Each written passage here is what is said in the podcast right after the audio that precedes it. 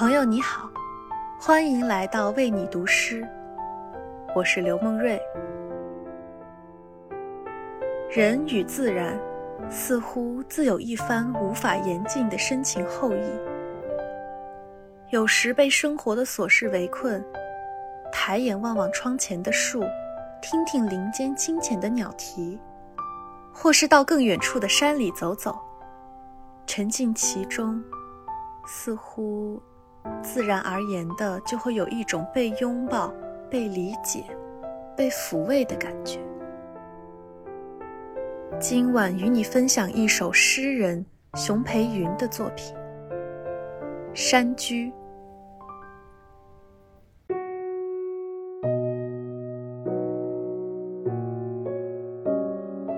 沉重的时刻，我爱独处，甚于盼望。